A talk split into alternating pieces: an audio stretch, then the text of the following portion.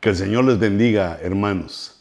Eh, este tema de la escatología de Nabucodonosor eh, ha dado lugar a, un eh, segundo programa para no ser exagerados en el tiempo, sino ir de programa en programa compartiendo esto que el Señor nos daba. Así que seguimos adelante, vamos a grabar este, este extra de escatología de Nabucodonosor para que en un futuro eh, pues eh, el siguiente jueves lo, podemos compartir y estén ustedes con nosotros porque, bueno, aquí está la unción, aquí nos está explicando el Señor y de una vez seguimos, solo que ahora con el, capítulo 2 de la escatología de Nabucodonosor.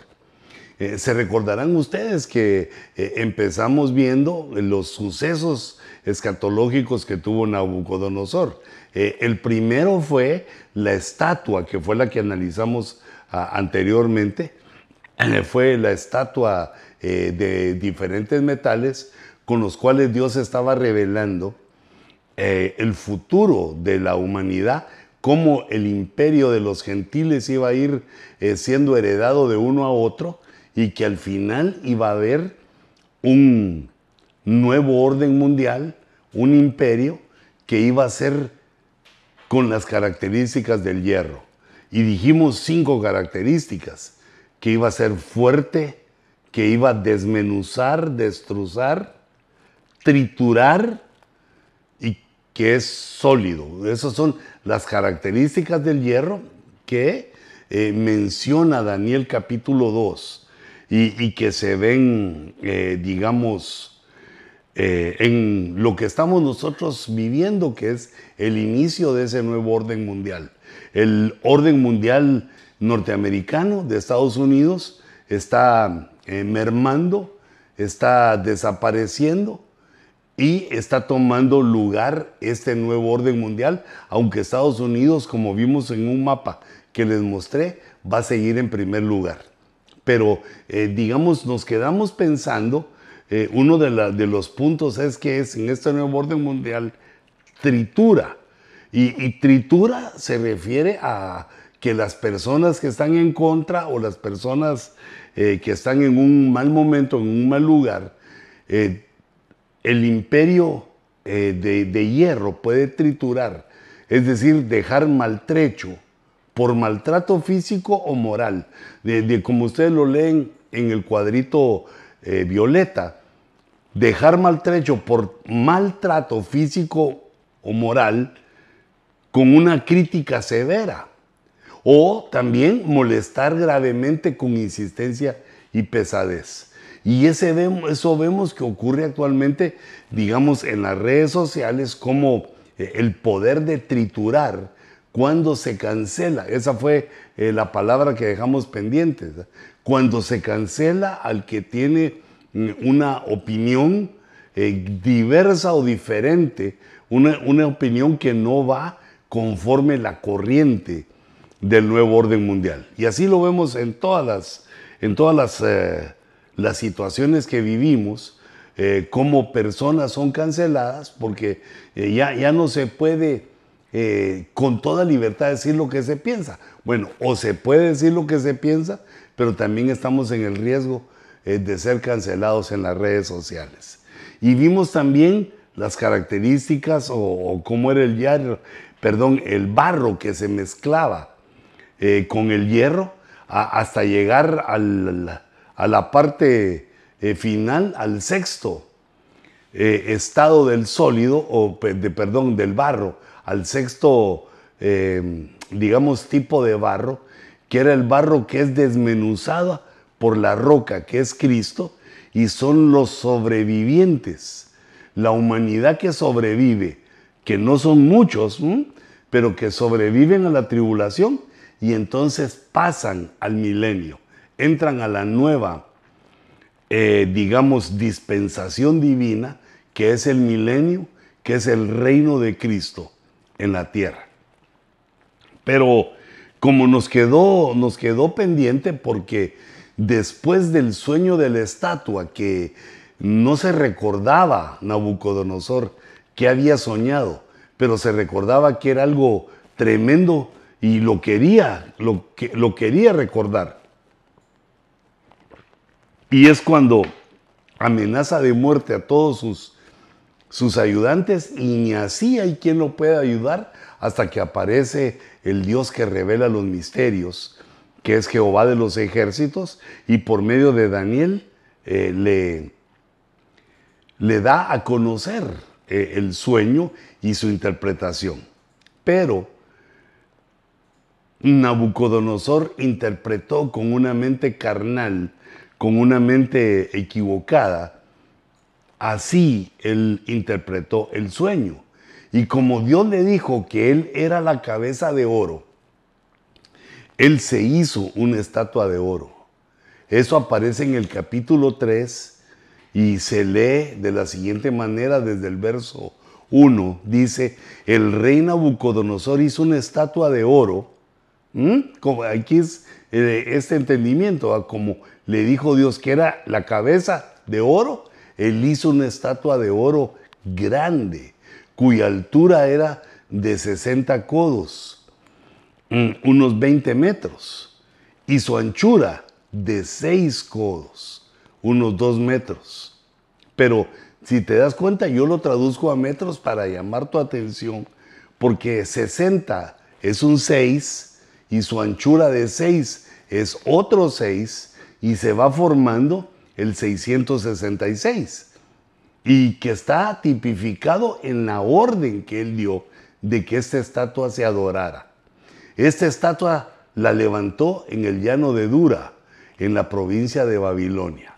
Pues ese era el reino que gobernaba Nabucodonosor.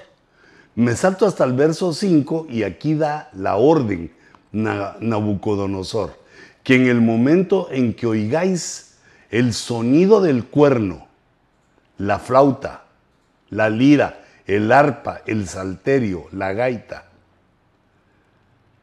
seis, seis instrumentos musicales esos instrumentos complementan el tercer seis, donde Dios nos señala, nos muestra que esto eh, se refiere o es una sombra de lo que va a ser el anticristo.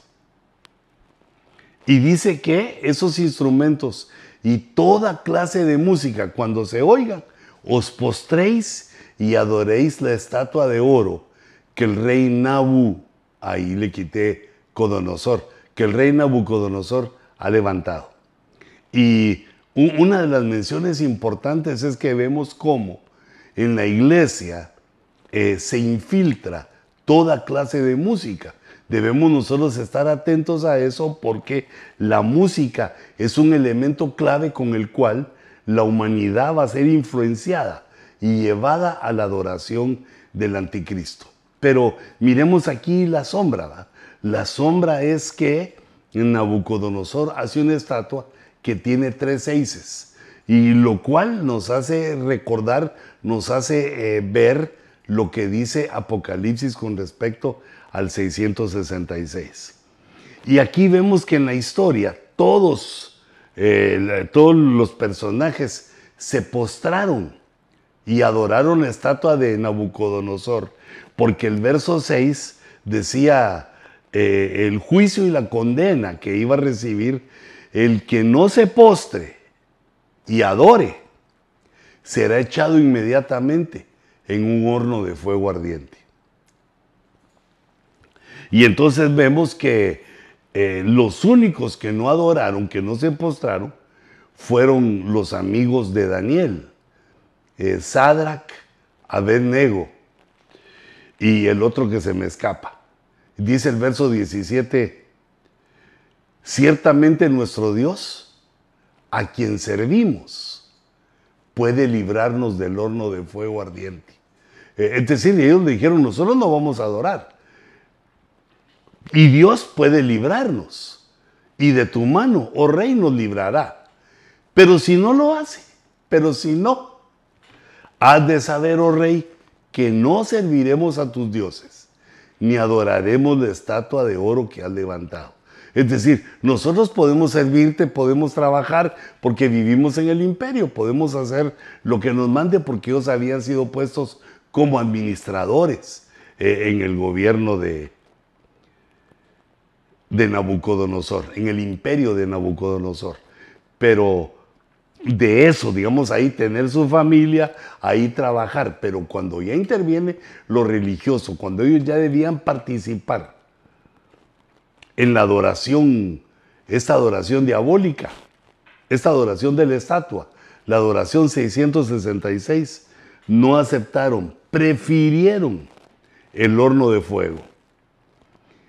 Y para que veamos la sombra, que esa es una sombra profética de lo que ocurre en Apocalipsis 13:15. Dice la Biblia que se le concedió dar aliento a la imagen de la bestia. Al que se le concede es al falso profeta, para que la imagen de la bestia también hablara e hiciera dar muerte a todos los que no adoran la imagen de la bestia. Mira qué interesante aquí. Mira qué tremendo esto, porque eh, la imagen que había hecho Nabucodonosor es una sombra. Ahora la imagen que aparece, eh, digamos, en, la, eh, en el final de los tiempos, en Apocalipsis, es una imagen que habla, ya es una imagen robótica, ya las ciencias cuánticas, las nanociencias, ya toda la tecnología que ha crecido de una manera eh, tremenda. Y con la acusación o con la puesta del dedo que las naciones han tenido contacto con extraterrestres y, que la tecnología que tenemos es producto también de ese tipo de enseñanzas que han dado los extraterrestres.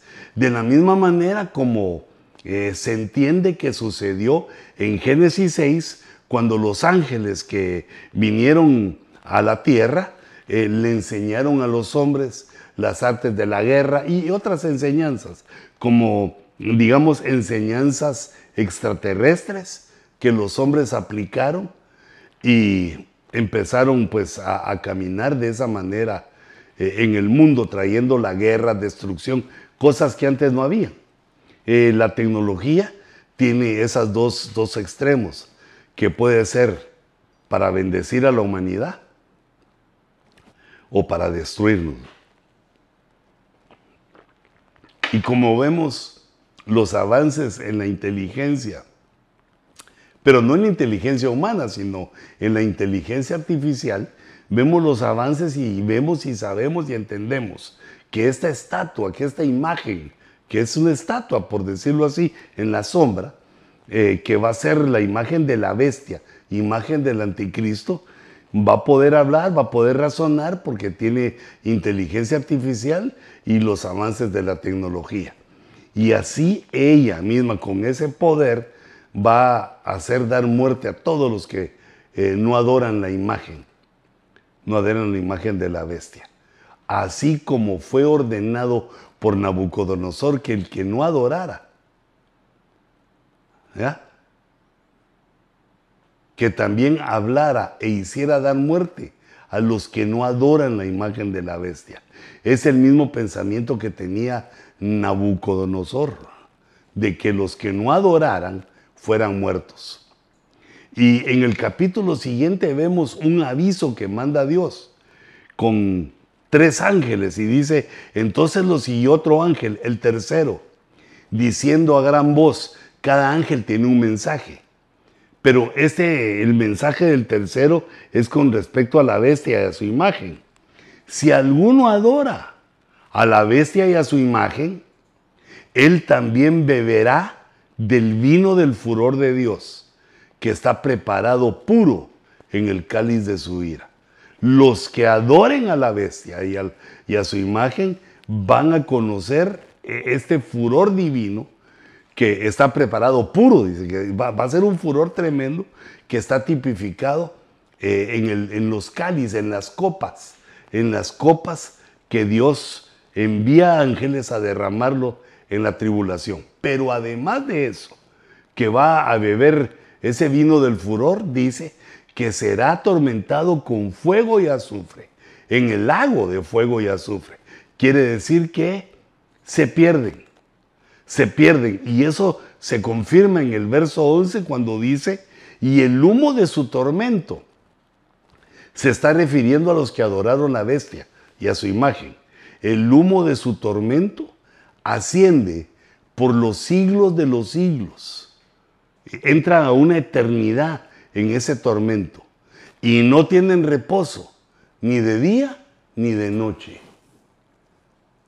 El humo de su tormento asciende por los siglos de los siglos, eh, porque ese tormento está eh, ligado al fuego y al azufre, por eso sube humo. Entonces, este tercer ángel eh, está conectado con lo que mirábamos de... Mm, con la sombra de Nabucodonosor, que metió a los... a Sadraca, Mesach y Abednego, los metió a un, horno de azufre con fuego, así como estos. Solo que allá fue a los que no quisieron adorar y en Apocalipsis es a los que adoraron. Pero estos que fueron metidos en fuego, estos tres eh, de Dios, esos tres siervos de Dios, fueron metidos al fuego, pero no se quemaron. No logró hacerles daño eh, el anticristo, sino que, o, perdón, Nabucodonosor, sino que hubo un cuarto varón, hubo un cuarto personaje eh, en el horno y que impidió que se quemaran. Es más, cuando Nabucodonosor les pidió que salieran del, horno, lo examinaron los príncipes y los ministros que tenía Nabucodonosor y resulta que no se quemó ni uno de sus cabellos. Dice, ni siquiera olían a quemado. Sus ropas estaban sin ninguna muestra de fuego, porque entendemos que el Señor pues envió a su ángel, eh, es el cuarto varón, en el horno de fuego los protegió y no sufrieron ningún daño. Así como también vemos que ya en la gran tribulación viene esa condena a muerte para el que no adora, esa pena mortal para el que no adora, y por eso muchos adoran a la bestia por temor a la muerte y también entonces confirman su propósito, su decisión de pertenecer a la bestia e ir en el mismo rumbo de ella al lago de fuego y azufre. Eh, eso es, si ustedes se recordarán conmigo, lo voy a poner eh, en mis gráficas. Antes de entrar aquí, les quiero recordar eh, esta gráfica. Mm, vamos a ver, donde en una línea de tiempo puse, les estaba explicando cómo el imperio hebreo fue quitado por Dios y puso el imperio de los gentiles, que fue lo que vimos, aquí va, lo que iba a suceder en el final de los días. Y luego la tercera, o perdón, la segunda, porque primero es la estatua eh, de metálica y la segunda es la estatua de oro que hizo Nabucodonosor, eh, que es la adoración idólatra 666 y que es una sombra de lo que ocurre en Apocalipsis. Y el tercer evento escatológico. Mm, me faltó ahí el horno siete veces calentado, el horno por siete. Eh, pero el tercer evento escatológico con el cual Dios le da testimonio a Nabucodonosor de lo que va a ocurrir en los tiempos finales es el árbol, el tocón encadenado con hierro eh, de bronce y el otro evento que ocurre es eh, que se cambia el corazón de Nabucodonosor de corazón humano a corazón de bestia y que pasa siete tiempos en esa condición. Y siete tiempos nos habla de, eh, digamos, de la gran tribulación, de tribulación y gran tribulación que va a durar tres años y medio cada una de esas etapas. Pero una de las eh, cosas que más me resaltan es que en medio de la bestialización y en medio de esos siete tiempos, también hay liberación, liberación para otros. Por eso te dejo la, digamos, o te traigo a colación la, la gráfica esta que hice para que hablemos ahora de la bestialización de la humanidad, que eso está tipificado en lo que hizo Nabucodonosor. Cómo se le cambió su corazón de humano a bestia. Pero Dios se lo advierte en el capítulo 4 de Daniel. Dice, pero dejad en tierra el tocón con sus raíces, con ataduras de hierro y bronce. Eh, esto está relatando eh, Nabucodonosor un sueño que tuvo, pero de este sueño sí se recordaba. Este sueño que también Daniel eh, se lo interpreta. No hubo nadie en el reino que se lo pudiera interpretar, sino que fue Daniel. Y entonces el profeta Daniel. Entonces dice, eh, le cuenta a Daniel su sueño y Daniel se lo interpreta diciendo que el gran árbol que él soñó era él.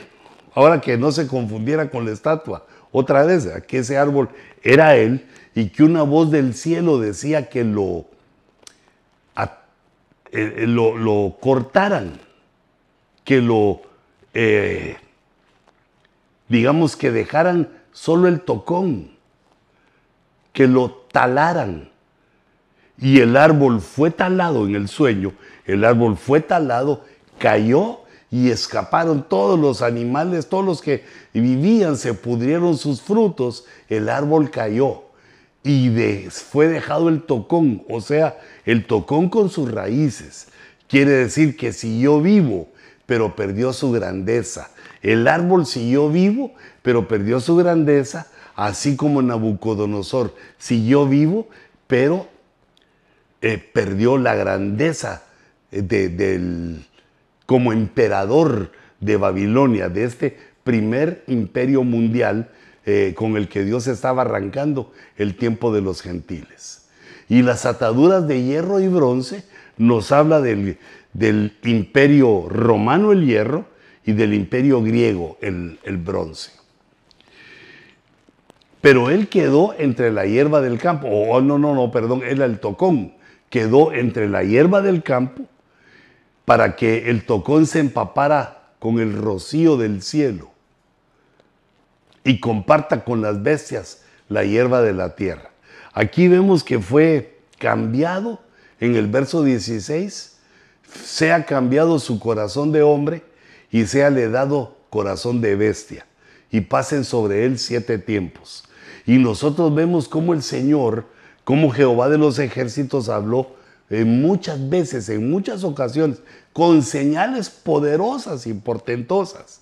Le habló a Nabucodonosor y él no se quiso convertir. Encontró ciertas las grandezas de Jehová y de alguna manera lo alabó y le dio a los siervos eh, privilegios, pero él no se convirtió, siguió creyendo en sus ídolos y en sus dioses.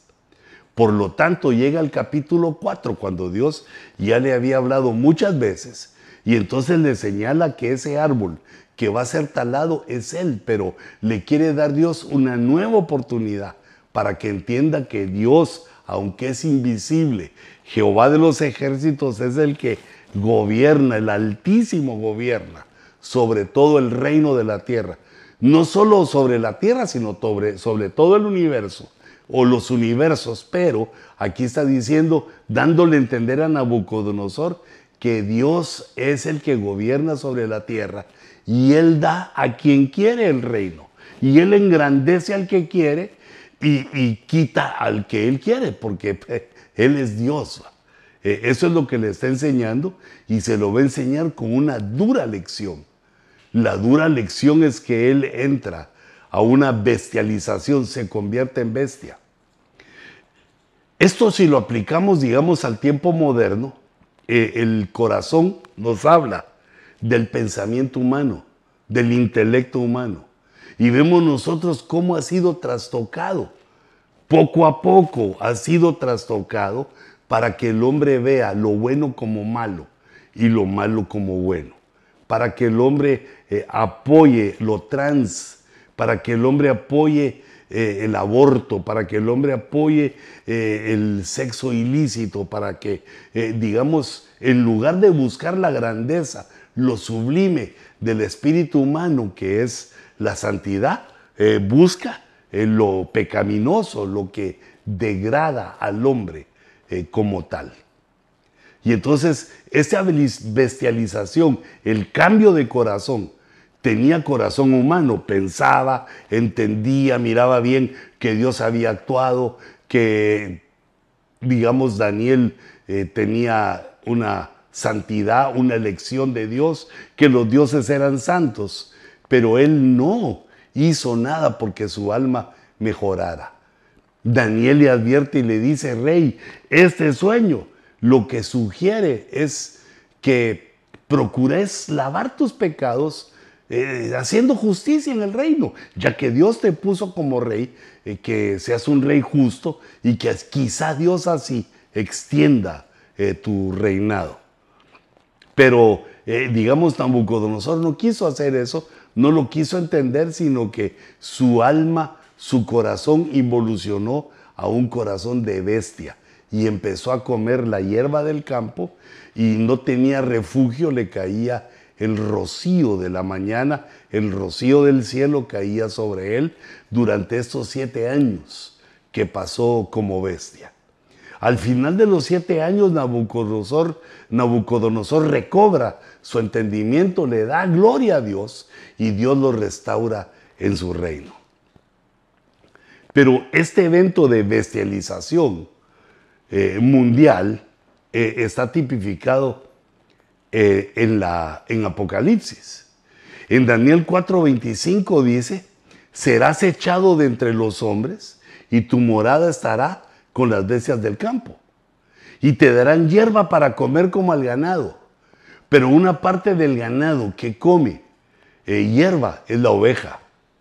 Y serás empapado con el rocío del cielo y el rocío del cielo en uno de sus, eh, digamos, de sus características o de sus significados, que el rocío, como es agua, es palabra de Dios, la palabra que desciende eh, del cielo.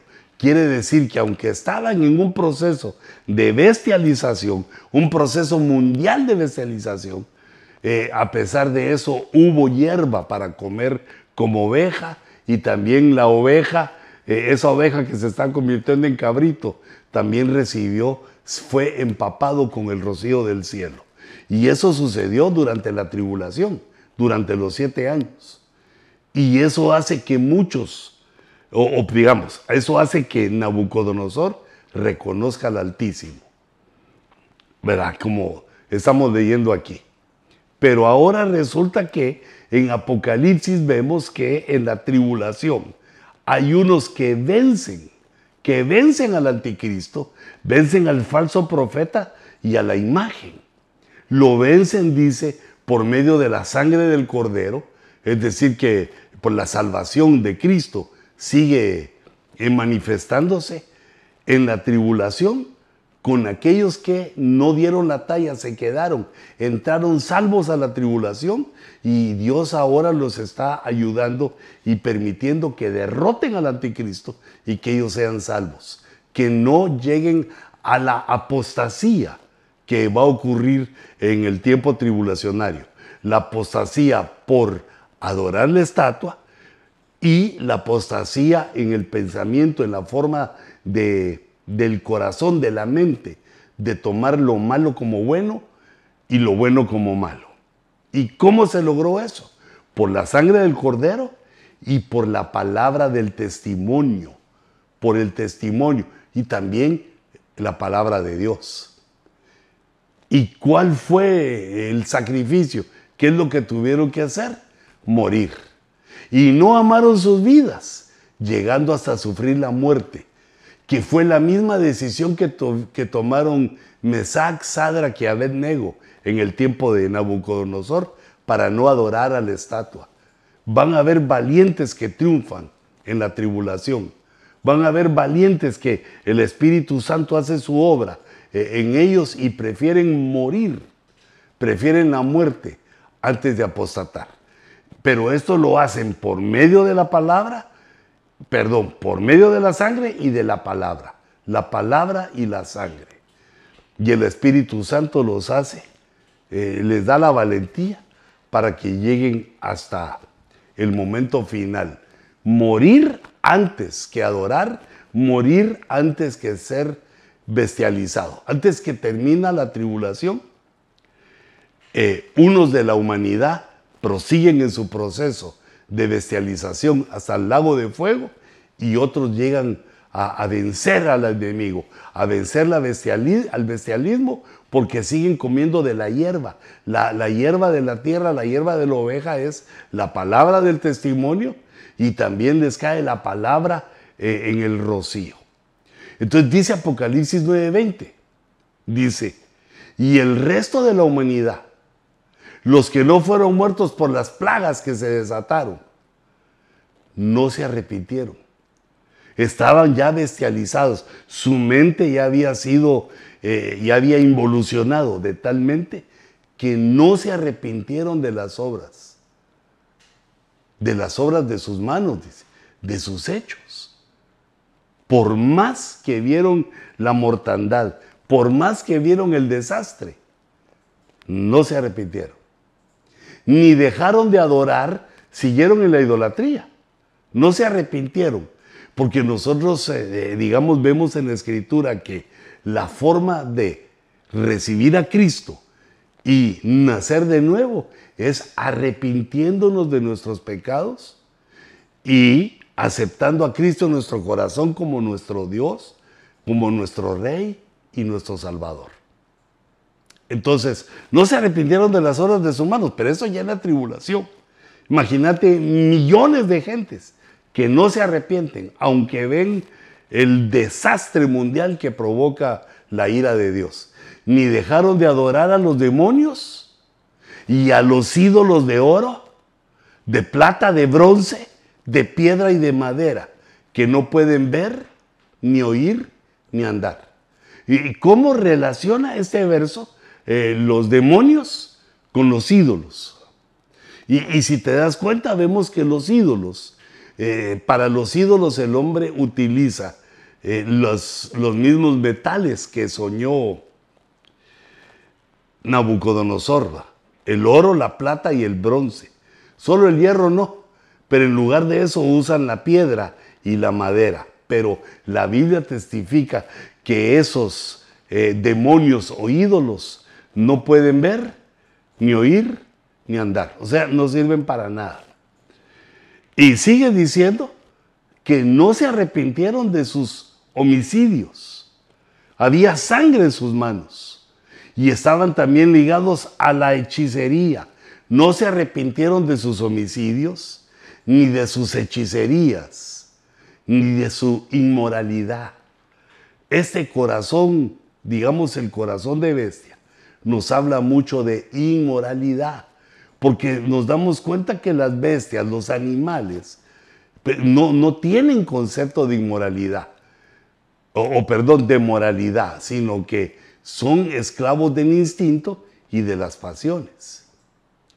Entonces la humanidad que sale de una gran mortandad que ocurre al comenzar la tribulación, no se arrepintieron. Siguieron en la idolatría, en la hechicería, en la inmoralidad y en el robo. Entonces, esto de Apocalipsis 9:20 es la parte de la humanidad que es bestializada y conducida a la perdición, conducida al lago de fuego, donde su tormento va a ser por los siglos de los siglos. Este es un aviso, esta profecía, esta sobra, es un aviso que nos da Dios antes de que ocurra esta circunstancia que se aproxima, eh, se vienen los siete años de tribulación.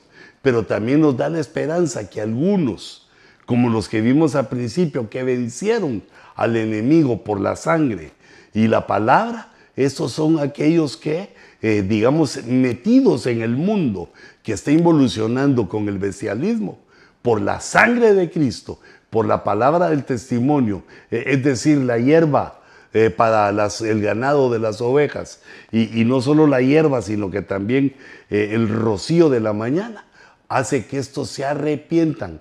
Un grupo se arrepiente y es salvo, y el otro grupo llegan a la apostasía y van a la perdición. Y así vemos cómo Dios con estos dos sueños y también con la estatua que le permitió hacer a Nabucodonosor, la estatua de oro, eh, nos da una visión de los eventos apocalípticos, de los eventos eh, del anticristo que en figura, la figura del anticristo en aquel tiempo es Nabucodonosor. Sabe de Dios, pero lo rechaza. Que el buen Dios que nos llamó, quiera ese Dios bueno que nos llamó, guardarnos de ese tiempo de tribulación. Y aquellos que les toque vivir ese tiempo, eh, tengan la certeza, la entereza, que estén dispuestos a dar su vida para salvarse del lago de fuego y azufre que está preparado para estos adversarios. Padre, en el nombre de Jesús, concluimos, Señor, en este, este segundo eh, capítulo de esta revelación maravillosa de tu palabra. Danos, Señor, tu gracia, tu bendición y condúcenos, dándonos la fuerza, la fuerza para continuar en los siguientes eh, ojos rojos, proclamando tu grandeza en tu profecía y en tu Así bendigo a mis hermanos en el nombre poderoso de Jesús. Amén. Amén, hermanos.